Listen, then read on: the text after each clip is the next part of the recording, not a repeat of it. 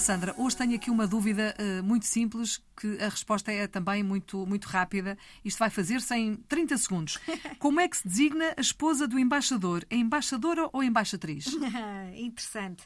A esposa do embaixador designa-se embaixatriz.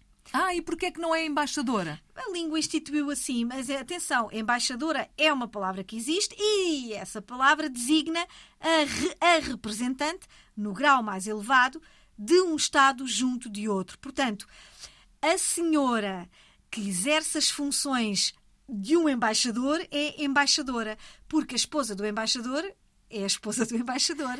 Ela nem devia ser embaixatriz, ela devia ser Maria Antónia. A Maria Antónia. Oh, Ora, Isabel, não se... pronto, não é?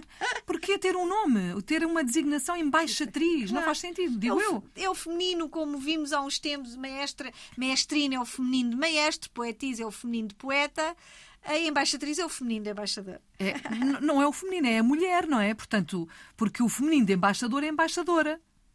É curioso porque, morfologicamente falando, o, o embaixador admite dois, admite dois femininos, mas com significados diferentes a que representa a, a senhora que. Portanto, o feminino exerce... de embaixador é embaixadora, ao, ao nível das mesmas competências, não é? Exato. Mas a mulher do embaixador é Exatamente. é embaixatriz. Exatamente. É só, só para, nos baralhar.